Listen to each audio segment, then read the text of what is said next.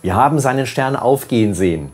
Dieses Wort der drei Weisen aus dem Morgenland dient uns als Motto im kommenden Jahr im Bistum Würzburg.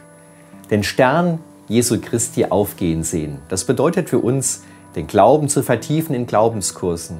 Es bedeutet, in einem Lectio Divina Projekt die geistliche Lesung der Heiligen Schrift einzuüben als Wort Gottes für mich.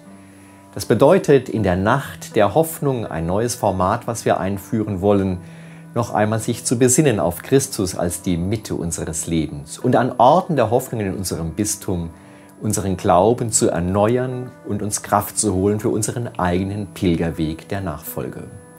Wir haben seinen Stern aufgehen sehen.